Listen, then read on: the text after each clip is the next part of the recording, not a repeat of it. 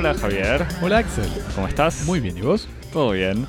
Bienvenidos a Cosmopodis, reconstruyendo la cultura del mundo de a dos temas por semana, en vivo desde el Estudio 1 en el sur de París, reunidos hoy para hablar de Avengers Endgame, la entrega final de la ambiciosa saga, excesiva saga si querés Javier, de los superhéroes de Marvel y de la exposición Amalgam del artista estadounidense Theaster Gates, actualmente en el Palais de Tokio.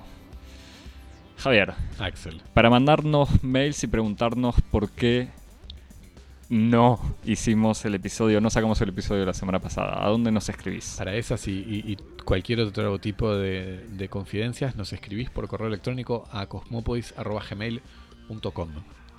Para enterarte si vamos a anular a último minuto un episodio, te suscribís Eh, te suscribís y nos seguís en las redes sociales, en Twitter y en Instagram en arroba cosmopodis. y para estar seguro que te enterás de cuándo sale un episodio, Te suscribís en todas las plataformas de podcasting como TuneIn, Apple Podcast, Apple Spotify Podcast, eh, y esta. Y esta que estás estás usando, escuchando. si se escucha también es porque es la buena, escuchanos ahí la semana que viene y esta y cuando más te guste. Bueno, después de una semanita eh, agitada, sí se puede decir, eh, hemos regresado al estudio 1, Javier. Eh, Vamos a reeditar eh, la- eh, este, este pequeño segmento tan popular que es el Minuto Pochoclero. exigido y reclamado por algunos oyentes.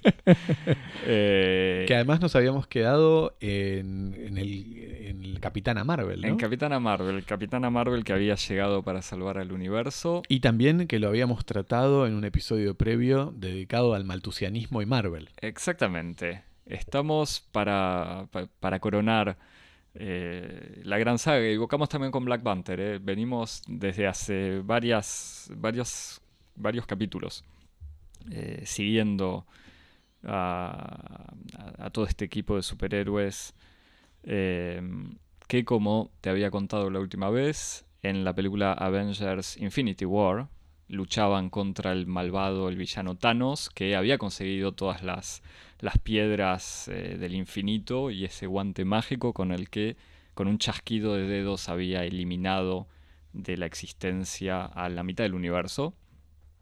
Y entonces, en esta película Endgame, se trata de resolver ese, esa gran masacre para la humanidad y para otras, otros seres de otros planetas. Claro, no solo de la humanidad, es un- una perspectiva uni- galáctico universal. Exactamente. Así que. Y, que iba a coronar, digamos, todas estas veintipico de películas. Eh, digamos que era una apuesta, eh, por eso digo ambiciosa, o por lo menos difícil. eh, y la gran pregunta era esa: era cómo terminar para los hermanos rusos que dirigen esta película, que habían dirigido la anterior y algunas otras, cómo terminar una gran saga de veintipico de películas en donde desde hace 10 años iban ido mejorando, digamos, esta fórmula de la película de superhéroe que tiene elementos graciosos, algo dramático, unos efectos especiales alucinantes y escenas de acción cada vez más eh, espectaculares. Eh, la solución de algunas de las últimas películas, como Black Panther o Capitana Marvel, era quizás presentar universos nuevos, así este afrofuturismo o, o el... Ah, tenés razón que habíamos comentado. Habíamos Black hablado Panther. también de Black Panther. El afrofuturismo de Black Panther o la, la heroína feminista en Capitana Marvel. Esta última entrega, o sea, Endgame, eh, volvía a los superhéroes clásicos, entre comillas, como Capitán América, Iron Man, Thor, Hulk, eh, que se enfrentaban, o sea, que volvían a enfrentarse. Ellos habían sobrevivido a este chasquido eh, y se enfrentaban a Thanos. Y el gran dilema era cómo resolver eso. Eh, para resumir, si no te interesaban las películas de superhéroes antes, no es esta película la que te va a hacer cambiar de opinión. Eh, si te gustaban y te gustaron sobre todo las de Marvel, esta película cumple al 200% o más eh, todas las expectativas generadas. Eh, para resumir, o por lo menos cómo la fui a ver yo, el miedo o el riesgo era eh, que esta fuese como las otras, pero más grande. O sea, tenemos que terminar eh, con todo, entonces vamos a hacer escenas de acción más grandes. Si teníamos tantos superhéroes, vamos a poner más todavía, que era un poco lo que pasaba con Infinity War, de alguna manera, que era la suma de todos. Esta película tiene eh, o sea, más, de vuelta, más drama, más peleas, más eh, sacrificios, fuera uno de los temas muy presentes. Claro, como una especie de, de, surenchère. claro, de, apostar. De, ascenso en la apuesta. Exactamente. Esta película logra, y medio desde el primer minuto, eh, sorprender, que es algo bastante. bastante difícil ya a esta altura, después de tantas películas. Eh, logra hacer una película diferente de las anteriores, incluso con muchas referencias a las películas anteriores, eh, y funcionando al mismo tiempo como un gran homenaje a todo lo hecho. La película se toma el tiempo, sobre todo al principio, eh, de evocar las consecuencias de esta, del final de la última Avengers, o sea, de esta gran desaparición de la mitad del universo. Y digamos, tiene una primera media hora por lo menos muy silenciosa, lo que en un cine repleto de gente comiendo pochoclo y papas fritas y, mm, caramelos y paquetes ruidosos da o crea un, clima bastante raro. Eh, y logra al final eh, resolver esta, esta gran cuestión de cómo hacer volver a la mitad del universo, porque obviamente ese es el gran objetivo. Uno sabe que si Spider-Man y Black Panther habían muerto o habían desaparecido en la película anterior, no iban a seguir muertos o desaparecer en esta, o por lo menos en algún momento de esta película. Y digamos que resuelve esta, esta nueva lucha de una manera muy original. no voy a revelar nada, eh, pero digamos inventando o creando una especie de género nuevo en, en estas películas eh, y por supuesto manteniendo las dosis de, humor, de drama y cuando es necesario escenas de acción visualmente increíbles eh, y con algunos giros de vuelta originales e inteligentes. Así que nada, vuelve a mantener este equilibrio muy perfecto entre historias individuales, o sea, superhéroes que fueron construyéndose a lo largo de diferentes películas y esta acción no quiero decir acción colectiva como si fuese una teoría sociológica o de ciencia política, pero acción colectiva en el sentido de luchas en donde muchos participantes eh, están comprometidos para ayudarse y vencer al mal. Digamos que no es solo un agregado de viñetas o de personajes. Así que es, eh, me parece la película, y, y, no es que no esperaba que fuese así, pero sí, no imaginaba que iba a ser tan exitosa en esta apuesta en donde ya no es más la frutilla sobre la torta, sino la torta sobre la torta, digamos. Eh, funciona muy, muy bien, o por lo menos eh, bastante bien por todos los riesgos que, podía tener. O sea que para vos es memorable por, esta, por este juego de crear un nuevo género. No, bueno, no, no hay que ir tan lejos, pero digamos, sorprende mucho y de manera bastante brutal. Eh, con lo que uno podía esperar de la resolución de esto y entonces eso me parece es un logro, es una apuesta bastante calculada, eh, digamos, no es que dijeron vamos a hacer una película muda en blanco y negro de golpe, eh, pero, pero le dan un giro que resuelve... Eso hubiera sido ambicioso. Eso hubiera sido verdaderamente ambicioso eh, y transgresor, pero aún así resuelve o sea, evita ir por los caminos ya muy transitados. Bueno, para eso hay que esperar la, película Marvel de Lucrecio Martel. Y bueno, exactamente, ahí sí es donde van a ser solamente charlas entre. Pero bueno, justamente como decía Lucrecia Martel o como dijo Marvel, no la va a hacer. Eh, pero sí, resuelve muy bien eso, evitando los caminos o los senderos ya demasiado usados y agarrando las autopistas de la acción y de los colores cuando es necesario. Eh, así que es. Eh, sí, es, un nuevo logro de la aplanadora de Marvel y de Disney que de alguna manera también abre camino para esta nueva plataforma de Disney que parece que ya creó o anunció como una especie de Netflix de productos Disney en donde no voy a decir quiénes quedan vivos, pero digamos los que sobrevivieron tendrán sus series y sus nuevas películas y, y nuevas eh, nuevos productos para seguir llenando las ya bastante llenas eh, cajas fuertes de Disney y de Marvel. Por lo que me contás, tiene, tiene algo de indiscutiblemente conclusivo esta película. Sí, sobre todo con la muerte de... No, pero sí, lo que, sí, lo que igual quiero sí. decir es que... Eh, mira, para, para darte un detalle que es bastante revelador, todas las, las 20 películas estas, o 21, 22 o 23 películas, siempre tenían la ya tradicional escena después de los créditos. O sea, en el medio de los créditos había alguna escena que anunciaba algo que venía y una escena al final de los créditos también con algunos elementos de las próximas películas a venir. En esta película no hay ninguna escena de después de los créditos, lo que muestra también esta idea de, de- de cerrar un ciclo. Bueno, entonces justamente como, como episodio conclusivo, es un episodio que puede ser una invitación para ciertos seguidores, como para decir, bueno, aquí me bajo. Acá, Como tuve- exactamente. Tuve el ciclo completo, me puedo bajar. Mi pregunta es, ¿cómo, con, qué, ¿con qué espíritu salís de Avengers eh, Endgame. Endgame? ¿Aquí me bajo o me quedo, me quedo por más? No, me parece que podemos dar por concluido, no sé si el minuto pochoclero, pero por lo menos nuestras... eh, El minuto Marvel. el minuto Marvel en Cosmópodis. Eh, No, pero igual es una pregunta en serio. No, no, no, es una, es una verdadera pregunta. No, me parece que, por ejemplo, todo lo que venga de las series de Disney, porque me explicaba.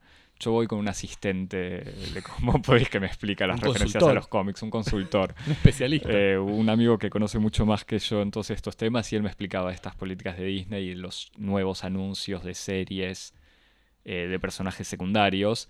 Yo creo que voy a ir al cine para ver la próxima Spider-Man y la próxima Guardianes de la Galaxia. No voy a ir, eh, o no voy a, obviamente no voy a pagar, pero ni siquiera me voy a preocupar por buscar en internet o por pedirle al pasante que baje ilegalmente las series estas de Disney. No, porque lo, lo que me preguntaba es, ¿esta saga cuánto duró? ¿Me dijiste cuántos años? Eh, 11 años. 11 o sea, años. empezaron en el 2008. Porque incluso pienso, hace 11 años las películas de superhéroe eran como un entretenimiento esporádico eh, y a lo largo de esta década y un poquito más se han transformado como en piezas casi, eh, en, casi piedras de toque de la cartelera cinematográfica de grandes estudios. O sea que hubo una, una mutación incluso del, del rol que tenía el género en la industria eh, que hace que tal vez muchos espectadores hayan un poco por gusto, pero también por, por, esta mutación caído un poco en la trampa y bueno, ya, lo que en algún momento era un entretenimiento pasajero o esporádico, de repente se transformó en esta especie de, de- de gran proyecto en el que uno estaba en el medio y ahora tal vez uno se puede bajar o no. Este, sé que Maxi, por ejemplo, no se va a bajar. Nuestro amigo. Nuestro amigo Maxi, pero por- porque tiene una afinidad profunda que data de antes del- de, de Mira, yo no quiero.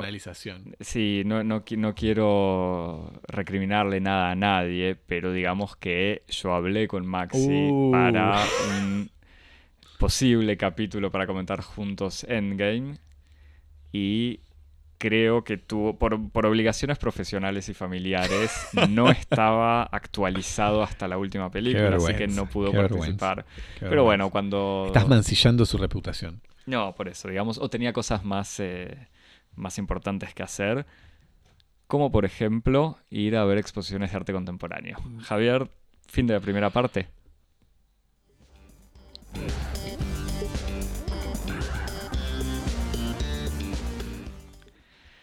Bueno, visitamos entonces eh, la exposición, como habíamos anunciado, de Theater Gates, Amalgam, eh, en el Palais de Tokio, que fue inaugurada el, el 20 de febrero y que va a estar abierta hasta el 12 de mayo, o sea que quedan unos, unos días por delante para quienes estén, eh, nuestros oyentes parisinos o quienes estén de, de pasaje. Es una exposición que está curada por Catel Jaffres, es una curadora del Palais de Tokio, y se trata de la primera exposición individual en Francia de Theater Gates, que para... para Theater, que lo escribís como theater, pero con una S. Theaster, sí, exactamente, Theaster Gates, que es un artista norteamericano, nacido en Chicago en 1973. eh, hizo estudios de cerámica y de urbanismo en la Iowa State University y más tarde de Bellas Artes y Estudios Religiosos en la Universidad de Ciudad del Cabo, en Sudáfrica. Eh, tiene una, una obra de, alfarero y, de performer, pero tal vez se lo conoce más por otro aspecto de su obra, que es el del trabajo en intervención y recuperación de espacios urbanos eh, afectados por el, abandono o el deterioro en los barrios pobres y mayoritariamente negros de Chicago, su ciudad natal, como especialmente el distrito de South Side. El famoso South Side. El famoso South Side, donde se encuentran los proyectos más famosos de esta vertiente urbanista de su obra, como la Archive House y la Listening House en la avenida Dorchester, que son conocidos como los Dorchester Projects, eh, el Black Cinema House y el proyecto de el, Stonely Island Arts Bank, en donde es una, especie de, archivo cultural eh, construido en el edificio de un banco que había sido abandonado y que fue recuperado. Estos son proyectos en los que él trabaja con equipos eh, de la comunidad local y que tienen por objeto la recuperación de, estos espacios abandonados para reconvertirlos en edificios de uso público, como archivos o centros culturales o comunitarios. Y en estos proyectos uno ve la articulación de los tres eh, ejes generales de su obra, que se, pueden ver en, distintas obras a lo largo de su recorrido y que incluso lo podemos ver en alguna medida en la exposición Amalgam, que es por una parte eh, la problemática de la construcción de espacios de vida en común, eh, el vínculo social como material para la intervención del artista y por último la gestión de los restos materiales, ya sea los restos como ruinas o los restos como documentos para ser interpretados o los restos como piezas para ser reutilizadas en construcciones futuras. Su obra participó de los principales foros de la creación contemporánea. Nombro sobre todo dos, por ejemplo, la edición 13, Documenta 13 en Kassel en 2012 y la Bienal de Venecia de 2015, la Bienal curada por Okwi en Wesor, el curador, eh, célebre curador nigeriano que murió hace poquito. Y fue una obra meritoria de numerosos premios, la lista de premios es larga, pero bueno, menciono sobre todo dos de los más prestigiosos y recientes, como el, el premio Schwitzer de 2016, un premio que además de ser eh, acompañado por una dotación monetaria, eh, está reconocido por una exposición solo en el Museo de Hannover, y el premio Nasher de, Escultura de 2018 pero también le valió el reconocimiento eh, en otros foros, sobre todo en su dimensión de utilidad pública, como el premio del Veralist Center Prize for Art and Politics en 2012, el Arts Innovator of the Year de 2012, entregado por el Wall Street Journal, el American Ingenuity Award for Social Progress de, del Smithsonian Institution, en 2018 y por último, y no menos importante, su participación en el Foro Económico Mundial de Davos en 2013. También podríamos mencionar entre este palmarés, este, es un extraño palmarés, ¿no? Enfrentar Documenta de Kassel y la Bienal de Venecia con el Foro Económico Mundial de Davos. Podríamos incorporar también su TED Talk Sí, sí, que está en uno de eh, los primeros resultados que uno busca en Google. Exactamente, que probablemente. Se lo ve. uno imagina menos un artista contemporáneo que un. Eh, no voy a decir joven emprendedor, pero porque, porque no es lo que él dice tampoco, pero, pero bueno. Eh, para esta exposición, entonces, en el Palais de Tokio, Gates concibió un proyecto con obras originales, algunas de ellas para ser desarrolladas in situ, inspiradas de un hecho histórico que es el de una pequeña comunidad de familias interraciales que vivían al margen del, Estado en la isla de Málaga, en Maine, en Estados Unidos, cuyo aislamiento las protegía de las leyes de segregación contra los matrimonios interraciales y contra los matrimonios interraciales. Exacto, los matrimonios mixtos. En, utilizo interraciales así del vocabulario. No, es retomando el, vocabulario, de la exposición de, de Gates. Exactamente. En 1912, el gobernador del estado de Maine decidió expulsar a las familias de la isla y destruyó los rastros de su asentamiento. Y a partir de este episodio, bastante poco conocido dentro de la vasta historia de la segregación racial norteamericana, Theaster Gates propone una serie de obras en distintos soportes y medios, que van desde la escultura monumental y la instalación hasta un video, en el que el artista intenta escuchar el eco de la destrucción de la comunidad de Málaga en distintos episodios eh, de la lucha por los derechos civiles y del combate contra el racismo social e institucional en, los Estados Unidos. ¿Qué te pareció? ¿Cómo vimos la, la, obra, la exposición, Axel? Eh, como vos decís, propone Gates, propone una serie de obras en distintos soportes, propone lo que serían tres instalaciones y un video. Sí, en total son, creo que son 12 obras.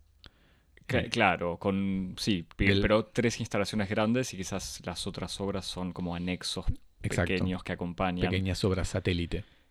Eh, por decirlo de alguna manera, o, cómo resumir, digamos una obra al mismo tiempo, ahora no puedo usar la palabra ambiciosa, pues ya lo usamos antes hablando de superhéroes, pero no, pero digamos que se presenta la, dificultad quizás de atacar un hecho histórico, una, o más que un hecho, un, fenómeno histórico y actual que sería la, la, segregación legal racial en Estados Unidos y las consecuencias, digamos, la discriminación, la injusticia y en el fondo conectándolo con la historia de la esclavitud y con el colonialismo europeo en África, por momentos, eh, con este caso histórico específico, del cual, como bien dijiste en, la introducción, no hay eh, restos históricos o arqueológicos o lo que sea. Entonces él reconstruye eh, esta doble lógica de reconstruir un archivo, una referencia a eso y tratar una cuestión más compleja. Em, o más compleja, más profunda, digamos, y históricamente mucho más eh, profunda, larga y grave. Eh, y pasando por lo que sería un tratamiento artístico, digamos, por instalaciones artísticas. No hay que esperar, que es lo que nadie espera cuando va al Palais de Tokio, pero no es un, ensayo histórico que hace, digamos, es un, no sé cómo lo llamarías, pero un ensayo artístico. Eh, y que empieza, para dar un ejemplo, con esta instalación, que es lo primero que uno ve apenas entra, que se llama altar, o altar, y que es un techo de una casa hecho a partir de pizarras, o sea, lo que en Francia se dice ardoise, que son las tejas de pizarra eh, usadas sobre todo en la arquitectura francesa, osmaniana o parisina por lo menos, pero también en edificios religiosos, como lo, dice el, texto que acompaña a la obra. Sí, además es una, una estructura monumental, que es como una especie de, pirámide, casi como una estela. Es como una rampa en realidad, yo lo veo más como una rampa. Es una rampa. Que, como un techo. Eh, pero me parece que conociendo otros elementos de su obra, eh, se entiende, si, por decirlo así, cierto sentido de su trabajo. Y eso en realidad son elementos que me habías pasado vos. Eh, antes de ir al Palais de Tokio, sobre todo su relación, por ejemplo, con el mundo obrero, con la artesanía y con su propia herencia de, eh, hijo de obrero techista, me parece que era su padre, y donde él insiste, nota, o sea, acá, los, acá se ven la fabricación de este techo. Eh, sobre su única herencia o la única herencia que recibió el padre, que son las herramientas que tenía para para trabajar como obrero o artesano eh, techista. Em, entonces, el, eh, digamos que tiene, para hacer conectar con otras obras, tiene una, como que la cuestión material es muy importante, me parece, en su obra, o por lo menos algo muy evidente. Sí, sí, sí, no, está claro. Y me parece que, que esto que vos estás mencionando, que es esta especie de relación entre esta, esta primera parte de la exposición que es recuperar eh, el, como el saber hacer y los materiales que él heredó por parte de su padre, conectarlo con los restos materiales de...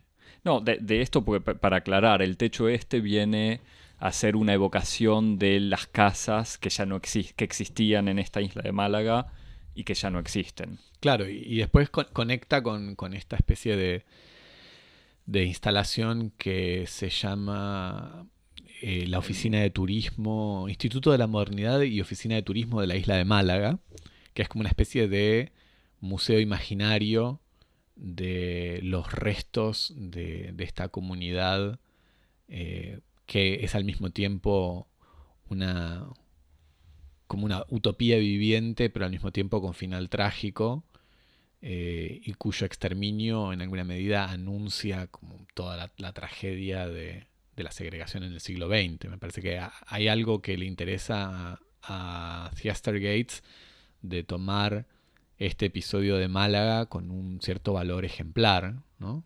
que, hace que, todo el resto de, la historia de la segregación sea en alguna medida como la repetición o, la, o la, continuación de, este episodio que fue víctima como de, un doble proceso de exterminio, ¿no? porque por una parte fue la supresión y la destrucción de esta comunidad y luego la destrucción de, incluso de sus restos en la historia, ¿no? Es como esta idea de que el, rasgo máximo, y en esto nos ponemos un poco benjaminianos, como el rasgo máximo de la derrota es borrarlo históricamente. Entonces me parece que el gesto de Theaster Gates es de, restituirle a, esta, a esta comunidad, incluso eh, a través de esta intervención ficcional o poética, los rastros materiales que ya ni siquiera tiene, ¿no? Es como esas reliquias funcionan casi en una lógica religiosa, ¿no? Como medio que uno sabe que el ritual, eh, el ritual de la producción de reliquias, por ejemplo, en, el, catolicismo, no radica tanto sobre la veracidad mm, o la autenticidad de la reliquia como perteneciendo realmente al mártir o a su martirio, sino a la idea de que ese resto material pueda encarnar la presencia del martirio y del mártir eh, en un tiempo que, actual o, lejano al, martirio. Me parece que lo que hace Theaster Gates acá es jugar un, juego interesante y riesgoso, que es el de posicionarse un poco eh, como utilizando los instrumentos y los saberes de la historia, del documentalismo y de la museografía al servicio de una función casi religiosa, en un sentido, que es la producción de reliquias, que me parece que un poco su, su instalación del Museo Imaginario, uno lo tiene que ver un poco en esta perspectiva, no tanto como un verdadero archivo en el sentido historiográfico, sino de la creación de una especie de altar, de memorial, en donde hay eh, restos materiales para poder velar y hacer el duelo de esa tragedia que fue otro, en otro sentido totalmente borrada. Sí, y es gracioso que el, techo se llama altar y esto se llama ministerio u oficina, cuando esto es mucho más parecido incluso físicamente a un altar, porque es como si fuese una cabañita con objetos. Y entre esos objetos... Y vitrinas. Y, y vitrinas y en, en otra pared se pueden ver documentos, entre comillas, creados, fabricados por el artista. entre los elementos de este altar también mm, son los elementos que me parece que es de lo más interesante y no sé si lo más problemático, pero quizás sí también de, la obra. Entre los elementos que él mm, acumula en estas vitrinas o en este espacio, hay unas pseudo máscaras africanas fabricadas por él mismo, con, eh, con este uso que él mismo tiene mixto de usar materiales parte cerámica o incrustar como unas estas máscaras de metal en piedras o en cemento. O sea, estas mezclas que obviamente evocan al título de la exposición y a la historia de, esta isla de Málaga. Em, y entre los otros objetos que aparecen es un disco de vinilo de, ya no recuerdo qué cantante negra, eh, de música de blues o de soul o de elementos directamente relacionados con la cultura negra o africana, African American, como dirían en Estados Unidos. Em, y entonces me parece, por un lado, la parte de la construcción del Museo Imaginario tiene que ver con casi una explicitación de la construcción de una identidad, me parece. O por lo menos yo lo veo también así. Es como, bueno, se le puede criticar qué sería esto de recordar algo creando, fabricando eh, un archivo eh, y al mismo tiempo es como explicitar y asumir que cualquier memoria eh, social, cultural, es la fabricación de algo o es la construcción de algo a partir de elementos existentes o no existentes. Sí, y que, de hecho forma parte de, un, de una lógica general de su obra. Para darte un ejemplo específico, por ejemplo, en, eh, me parece que, si no me acuerdo mal, en el Stony Island Arts Bank, que es uno de estos proyectos que él hizo en Southside, Southside Chicago, él hizo una especie de eh, instalación monumental otra vez con, eh, con materiales de archivo. Lo que hizo fue comprar eh, los archivos personales de un editor, si mal no recuerdo, un editor célebre del mercado editorial afroamericano que está vinculado con la revista Ebony que es una revista para la familia o para el público general, así como una revista de variedades, eh, que estaba orientada específicamente al público negro norteamericano.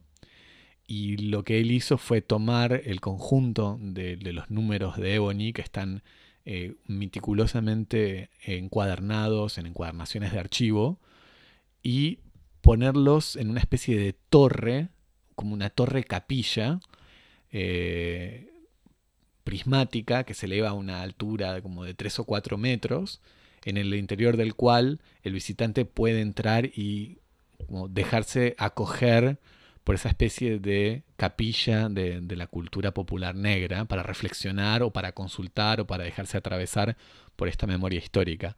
O sea que esta especie como de función mixta o, de, articulación por una parte de materiales de archivo, ya sea restos eh, documentales o incluso materiales documentales de archivo típicos, como podría ser una colección de una revista, para la construcción de un dispositivo de tipo religioso, como, como el altar o la capilla, forman parte de, como de los procedimientos sobre los cuales eh, Gates construye su obra. Y, que aparece incluso en esta exposición, hay una escultura, instalación que es un, eh, una especie de altar, digamos, hay que decirlo así, con uno de estos volúmenes encuadernados de Ebony de 1972 y de otra revista, Jet, que imagino pertenece al mismo tipo de, lógicas. Pero bueno, por un lado tenés esta construcción... Eh, literalmente de una memoria eh, con máscaras que parecen máscaras africanas, pero uno enseguida entiende que, son formas inventadas. Eh, por otro lado, un pizarrón en donde él mismo creó... Es como una especie de cuadro sinóptico. Claro, un cuadro sinóptico general escrito en tiza sobre un pizarrón negro, eh, donde él crea una, no sé cómo llamarlo, una especie de explicación o, brainstorming de elementos ligados a la historia de la segregación racial. Sí, que es como una especie de cuadro sinóptico que reúne por una parte eh, una especie de, cronología de la segregación racial en Estados Unidos y también un mapa conceptual. de elementos tipo actores, hay una lista de actores, por ejemplo, mixtos. Em, con un mapa conceptual incluso de, de, grandes libros o grandes obras que permitieron articular el pensamiento postcolonial, etc. Entonces, y, a mí viendo sobre todo este pizarrón, me dio la sensación eh, que su exposición o, su, estas instalaciones estaban, quedaban siempre a medio camino entre demasiado para tratar el caso de la isla de Málaga y muy alejado de la isla de Málaga, y al mismo tiempo no lo suficiente para tratar la cuestión de eh, la esclavitud, la segregación, eh, y la discriminación. Sí, vos sabes que viendo, cuando me confronté la primera vez con el, con el cuadro, yo tuve un poco la misma reacción que, que vos estás manifestando ahora, como uno se, sobre todo con nuestro, nuestro sesgo un poco más bien académico, uno tiene tendencia a solicitar. Creí que ibas a decir marxista, pero está bien. No, sé qué, no sé qué soy. Me parece que soy más académico que marxista. pero que uno tiende a solicitar uh, una serie de. O, tiende a imponer una serie de exigencias a ese tipo de soporte, como el cuadro sinóptico o el mapa conceptual. Exigencias que son forzosamente insatisfechas. Pero me parece que después, viéndolo un poco con otra mirada, eh, me parece que tal vez el, cuadro ese sinóptico funciona como una especie de soporte simbólico similar al funcionamiento de, eh, no sé cómo lo ves vos, por ejemplo, de, de los frescos o las pinturas eh, que restituyen, por ejemplo, las escenas de la pasión en una nave, en, la nave de una iglesia católica, en el sentido en el que son como soportes simbólicos en el que se proyecta una cierta historia y un cierto como arquitectura eh, conceptual de una religión, pero que no sustituyen como el discurso teológico. Claro, y que uno los entiende porque ya los conoce. Exacto, y, que, y, que, funciona sobre el principio como de, esa especie de presencia, de, de, función de reconocimiento. Y me parece que en, esta, en este recorrido que tiene Theaster Gates de, esta relación con la cuestión eh, de lo religioso, me parece que el cuadro ese, ese cuadro conceptual, cumple del mismo modo que la vitrina con objetos, eh, con objetos de museo falso cumple una función como las reliquias cumplen en una iglesia, el cuadro sinóptico tiene una especie de función simbólica, de soporte visual simbólico de lo que es eh, una cierta historia de una experiencia, como podrían ser en una iglesia los retablos eh, o, los cuadros de las estaciones de la pasión. Parece que hay como una especie de, de, subtexto o, de, referencia ahí a lo que es eh, los dispositivos escenográficos y arquitectónicos del culto religioso transformados y traducidos a un lenguaje secular, moderno, eh, en estos nuevos como espacios de, de, la adoración laica que puede ser el museo o los espacios de saber, ¿no? Donde se sustituye la, se sustituye la, iglesia con el museo, la pintura con el cuadro conceptual. Me parece que hay algo, hay algo de eso. No sé cómo lo ves vos. Sí, sí, es que iba a decir incluso el, arte para expiar los grandes pecados de la humanidad. ¿Cómo serían? O sea, no, pero, pero tiene eso que decís. Lo, no, sé si para expiar, pero como función reparadora, ¿no? Como una especie de, de función y así. Pero que es algo que tiene él, digamos, esa cosa muy. Eh, casi hegeliana, ¿no? En donde el arte es como la etapa, una especie de etapa superior de la religión. Em, no, no, pero iba a decir, por, incluso volviendo a su manera de resucitar barrios. Absolutamente. Como parte de su obra está ligada con, e, con eso. Sí, sí, sí, no, que eso también está, está muy claro que hay como esa especie de, de, de dimensión un poco taumatúrgica del arte, que él es un artista que resucita, como vos decís, resucita o reanima barrios, este, resucita o anima episodios históricos ah, este, olvidados, suprimidos y que de repente vuelven a, tener una, visibilidad y una, y una voz e, en, el presente. Definitivamente hay, hay algo de eso. Este... Eh, después, con respecto a esto que vos decías del arte como... como para, expiar. Para expiar. Hay una cosa que me pareció interesante que me gustaría leerte a ver qué pensás vos, que se publicó esta semana, la publicó esta semana el Palais Tokyo en, en su Instagram para acompañar los, las imágenes promocionando la exposición, que es una frase de Sister Gates. Que... Habíamos dicho, Javi, que si lees algo me lo tenías que pasar antes para que lo piense un poco. No, bueno, Ahora me estás pidiendo que reaccione en caliente. Exacto, exactamente. Que me parece que tiene que ver un poco con lo que estás diciendo y me parece que sirve para reflexionar un poquito más. Dice, lo leo una traducción un poco provisoria en español, que dice, un poema para cuando la historia es demasiado difícil de escuchar. Un poema para que, registre, para que te registre lentamente mientras intentas protegerte de la ruina de odio que es mi país. Hay dolor en el baile, en el canto y en los árboles. Hay vida, eh, hay vida en el agua.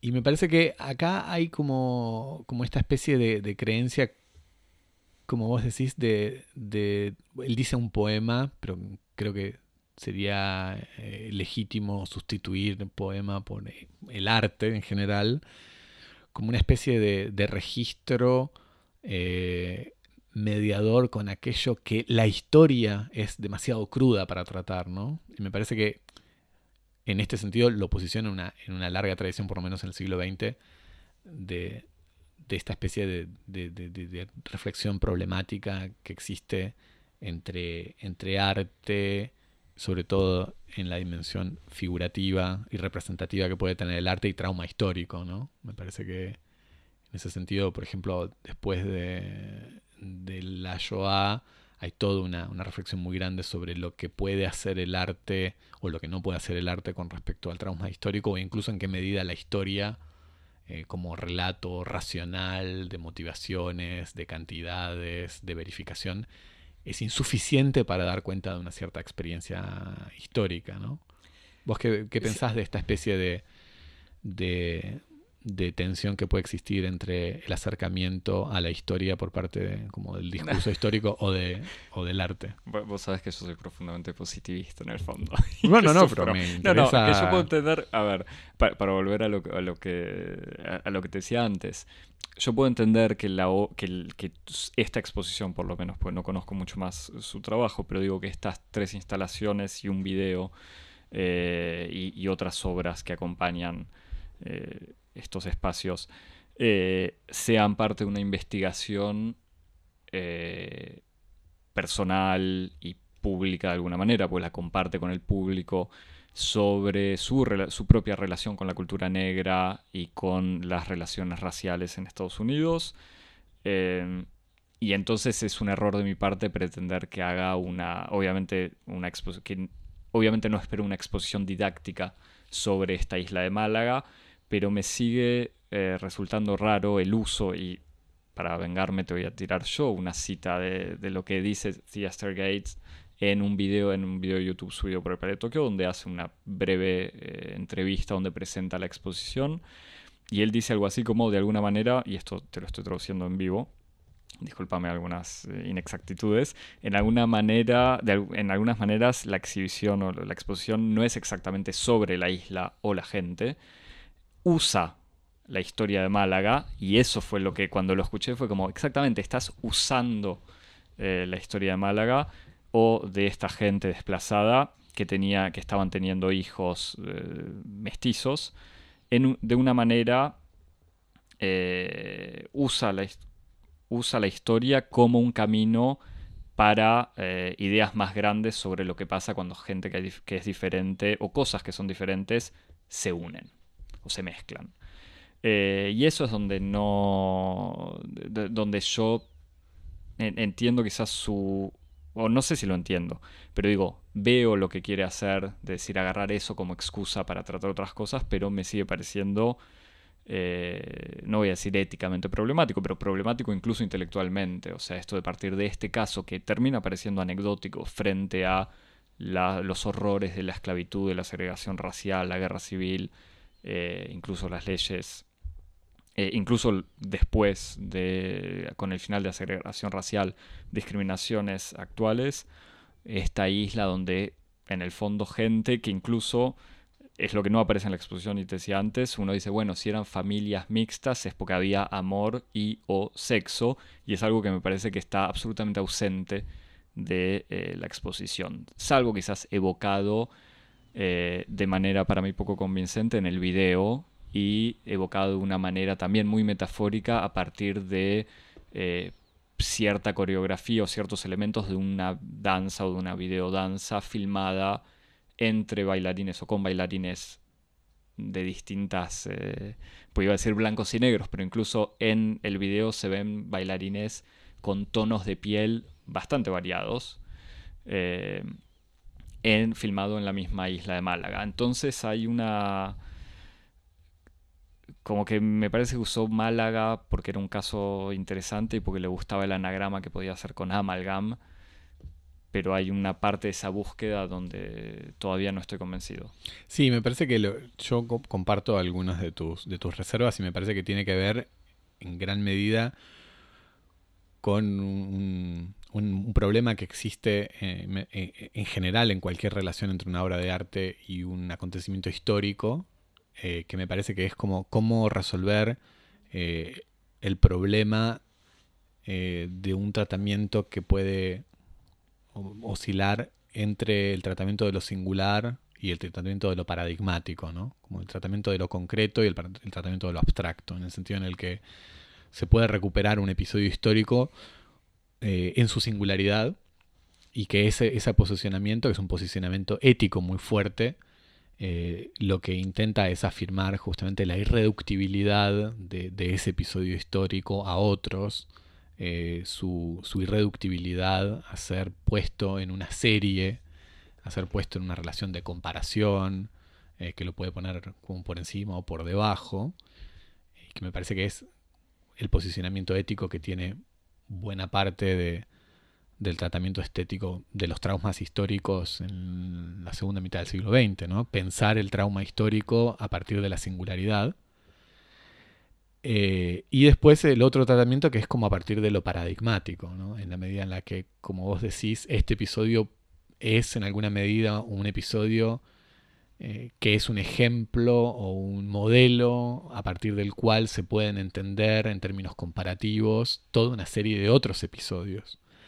Eh, ahí hay una, tensión difícil de resolver y me parece que a mí por, lo menos lo que más me, me llamó la atención y que me hacía sentir que el tratamiento era digamos, poco problemático en la medida en la que en vez de trabajar en, entre estos dos polos, entre lo singular y lo paradigmático, elegía como ampliamente tratarlo desde un aspecto paradigmático y ejemplar, dejando de lado la singularidad, que me parece que es algo justamente bastante discutible. Eh, el momento en donde yo sentí que esa, que esa tensión se, se desvanecía era cuando uno ve en, el video que se proyecta en una de las salas. Eh, es un video que dura, no sé, 10 o 15 minutos, 20 minutos, y que está compuesto sobre todo de, registros de documentos eh, fílmicos de este famoso proceso, eh, de este famoso juicio en las cortes norteamericanas para, para permitir el casamiento entre parejas mixtas de la familia Loving, que fue. Que, Loving, además, el nombre es. el caso Loving, que. Pero que dio lugar a una película. Recientemente. Después, eh, fragmentos de, programas televisivos o incluso de programas de, televisión evangélica con, sermones de pastores evangelistas racistas. Y después un, un, tercer registro de este video que es la pieza esta coreográfica en donde se ven bailarines eh, que, interpretan escenas de seducción y, de, de, encuentro amoroso en, un bosque que uno podría intuir que es Málaga, Maine u otro lugar similar. Eh, pero lo que más me interesó es que en los fragmentos estos de, de programas televisivos se ven dos o tres reportajes de la televisión, de, noticieros, en donde se cuenta la anécdota, un poco la historia de Málaga, y se ve que hay materiales documentales. Que hasta ahí, hasta ese momento de la exposición, uno intuye que no quedó ningún rastro material y que por lo tanto la producción de reliquias es absolutamente necesaria en la medida en la que ante la ausencia de, de cualquier forma de resto material, la reliquia cumple esa función casi ritual de, producir un cuerpo para poder, por ejemplo, hacer el duelo. Eh, existen restos, existen incluso, sobre todo las fotos que se muestran en los noticieros son extremadamente conmovedoras, porque son fotos de estas familias muy pobres, fotos además en el origen, un poco en el, inicio de la fotografía documental, eh, fotos de estas familias mestizas, de mujeres u hombres blancos y mujeres y hombres negros con, con niños mestizos eh, enfrente de, casas o, cabañas muy precarias y, ver esos rostros que son los rostros, los verdaderos protagonistas de, esta trágica historia de una comunidad destruida, es tan eh, conmovedor y chocante que uno dice, wow, es increíble que, estos materiales no hayan sido convocados eh, para ser incluidos dentro de las instalaciones de la, obra. Entonces ahí es donde me resultó un poco... Y que incluso esos materiales solo estén presentes a través de la cita de los registros televisivos. y televisivos de teles locales, o sea, la manera más... Eh, casi más burda, o sea, de un uso... Claro, más, del documento más bastardo imaginable. Entonces eso me pareció bastante llamativo, esta, esta elección de, movilizar estos documentos a través de, los restos de la tele, me, llamó bastante, bastante la atención. Y, otra cuestión me parece que, termina apareciendo, otra pregunta en realidad que, que me hago es como la tensión que hay en la, no sé si es en la obra, pero en la exposición, entre una especie de utopía mixta y una identidad negra. Porque Gates está como constantemente eh, evocando elementos de la cultura con entre comillas, o, como quieras, negra o afroamericana, incluso vuelta con estas máscaras, eh, pseudo máscaras africanas que están muy presentes en la, en la exposición, con estos cantantes de blues, elementos musicales que están acompañando, o rítmicos, acompañando las, eh, los distintos espacios de la exposición y casi reivindicaciones de vuelta en este pizarrón, evocar elementos de la cultura negra como reivindicaciones o elementos que se asocian con las reivindicaciones identitarias negras y por otro lado esta presencia y esta reivindicación también de la amalgama, de la mezcla eh, y entonces queda también hay como una duda que quizás está en el mismo Siaster Gates, o sea, de para qué lado ir, o sea, si, si seguir reivindicando una pertenencia eh, minoritaria negra, digamos, y reivindicar y eh, retomar todos los elementos políticos y culturales de las comunidades negras en Estados Unidos, que vaya del Black is Beautiful o Black Power o todos esos elementos de reivindicar la pertenencia a una minoría y ser orgullosos y ser eh, reivindicar justamente esa existencia pura, entre comillas, o al revés abrazar el, no solamente los casamientos, pero sí estas relaciones o esta apertura hacia eh, la mixidad, que no necesariamente quiere decir hacia lo blanco, o sea, no es asumir como la hegemonía blanca, sino al revés mezclarse o construir una mezcla y algo impuro. Sí, de hecho, cuando, cuando vos describías el, el video de esta pieza coreográfica, y vos decías bailarines blancos, bailarines negros, y después dijiste bailarines con, otras tonalidades. Y, es interesante porque en el fondo, eh, en, un, en, el vocabulario norteamericano, decir bailarines mestizos no funciona en la medida en que lo mestizo siempre se define no con respecto a lo negro, sino con respecto a lo blanco. En, el sentido en el que esos bailarines que vos llamabas como de distintas tonalidades, básicamente es lo que en, el vocabulario social norteamericano uno llamaría una, una person of color. Entonces siempre está como No, pero incluso negro, más que porque person of color puede ser un latino. Bueno, estos son que con, la teoría de la, de la gota, como que si tenés una gota de sangre negra, sos negro. Bueno, pero incluso algunos de estos bailarines podrían haber sido bailarines de origen, con origen hispánico, latino o algo así. Pero lo importante es que uno los los percibe a través de, esta mirada norteamericana, uno los percibe sobre todo como diferenciados del blanco. Exactamente. Y me parece que ahí está el punto interesante y que es un poco como, como charlábamos antes de la, de la grabación, como el fantasma que asedia a, esta exposición de, Gates, que es el fantasma en el fondo de lo mixto, de lo mestizo, que es como... Yo comparto con vos eh, esa, esa sensación de que hay como una especie de no quiero utilizar un término que psicologiza al artista, pero que hay como una especie de timidez o de, de, reserva en cuanto al modo de recuperar esta comunidad interracial como una especie de, no solamente como de ejemplo, sino incluso como de, ideal utópico, ¿no? Como decir, bueno, si para superar eh, los parámetros de la segregación racial en Estados Unidos tenemos que tener como horizonte, por ejemplo, este tipo de, comunidad.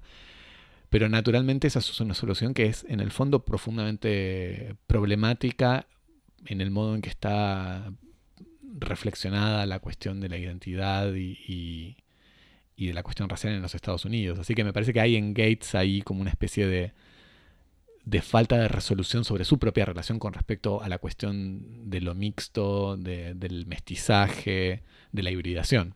E integrándolo además en el hecho de que se trata de la primera exposición eh, personal de Gates en Francia y entonces en un contexto francés que también puede ser particular. Así que yo no sé, pues no vi otras cosas. Yo sé, Javi, vos lo viste en la bueno, de Venecia, cómo, cuáles son las otras relaciones de Gates con, el extranjero. Y que en este sentido, efectivamente, esta exposición en el Palais de Tokio es una exposición en cierto sentido muy norteamericana, porque en general las, otras las otras piezas y sobre todo las, grandes piezas que circularon, por ejemplo, en la Bienal o en Documenta, son piezas que siempre eh, están construidas en una voluntad de Gates de integrar dos aspectos eh, muy lejanos o, extranjeros, uno con respecto al otro, para intentar producir una especie de, de encuentro productivo entre tradiciones muy diversas. Por ejemplo, pienso en, el, en su obra en Documenta 13, en donde él utilizó eh, materiales recuperados de un edificio que había sido enviado a demolición en uno de estos barrios negros en Chicago, eh, de estos barrios abandonados también por un poco el éxodo económico eh, en, en, los barrios pobres de Chicago, recuperó estos materiales y los utilizó para la restauración de una casa hugonote en Kassel. O sea, para utilizar materiales que salen de una en cierto sentido, de una migración forzada de las poblaciones trabajadoras negras en los Estados Unidos en una casa de los migrantes protestantes franceses que encontraron eh, asilo y refugio en Alemania.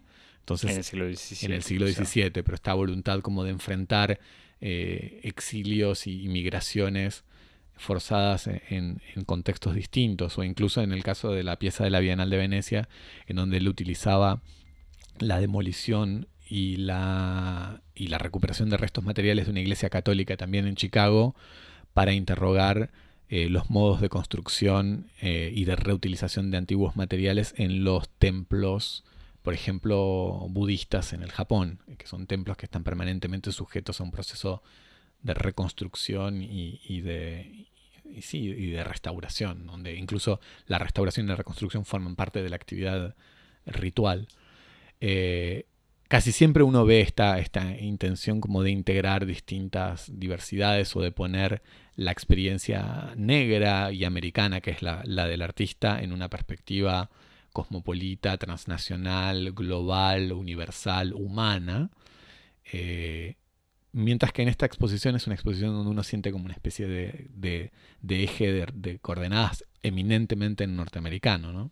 Y me parece que ahí hay, una cosa interesante justamente que, tiene que ver con eso, como una especie de, dificultad para, pensar la cuestión de, lo mestizo y de lo mixto, ¿no?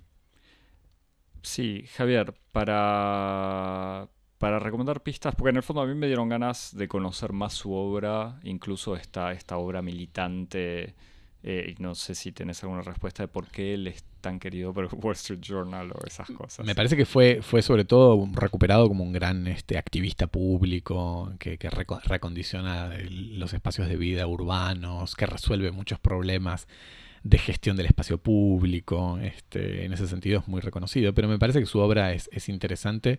Se pueden ver varias de sus conferencias en YouTube y su material está ampliamente, su obra está ampliamente documentada. Bien, para recomendar. Eh, para recomendar. unas pistas. Sí, justamente porque me parece que lo que sobrevuela un poco es, la dificultad para pensar lo, mixto eh, y conceptualizar la, cuestión de, lo mixto y de lo mestizo. Recomiendo un, clásico de, del pod, que ya lo recomendamos creo alguna vez.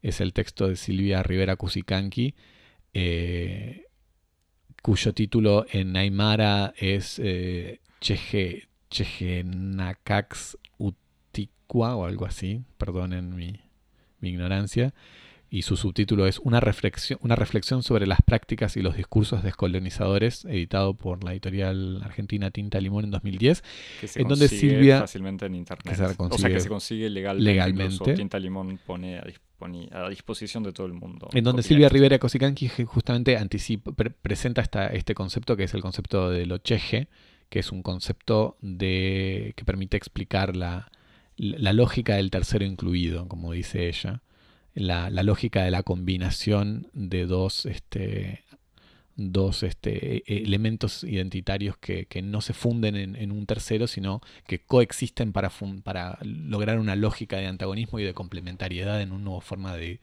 identidad eh, mestiza. y que ella ejemplifica sobre todo, por ejemplo, con el color. Él dice los, estos colores grises, que en realidad no es un gris, sino, la presencia de, manchas negras y blancas usando, bueno, es el, concepto de Cheje. Exacto, es un concepto aymara. Así que me parece interesante como para, para tratar de pensar con, categorías este, distintas este, este problema contemporáneo. Y, y, salir en el fondo de la, de, la lógica identitaria yankee que está tan marcada por, por la historia local. Exactamente. Bueno, Javier, para escucharnos todos los viernes. Nos seguís este, en todas las eh, plataformas de podcasting. Apple Podcast, Spotify. Spotify, Javi, nos, estamos en marcas grandes, podemos decirlo. Apple Podcast, Spotify, TuneIn, Google Podcast. Evox, Google Podcast. SoundCloud. Cualquiera de esas empresas que saben todo de tu vida íntima. Para escribirnos por correo electrónico nos escribís en cosmopolis.gmail.com y nos seguís en Instagram y en Twitter y nos compartís para difundir Nos compartís, nos likeás, nos abrazás, nos aplaudís, nos corazoneás. Todo eso Nos besás. en arroba cosmopolis en Instagram y en Twitter otra vez. Y nos vemos la semana que viene. Hasta la semana que viene. Chau. Chao.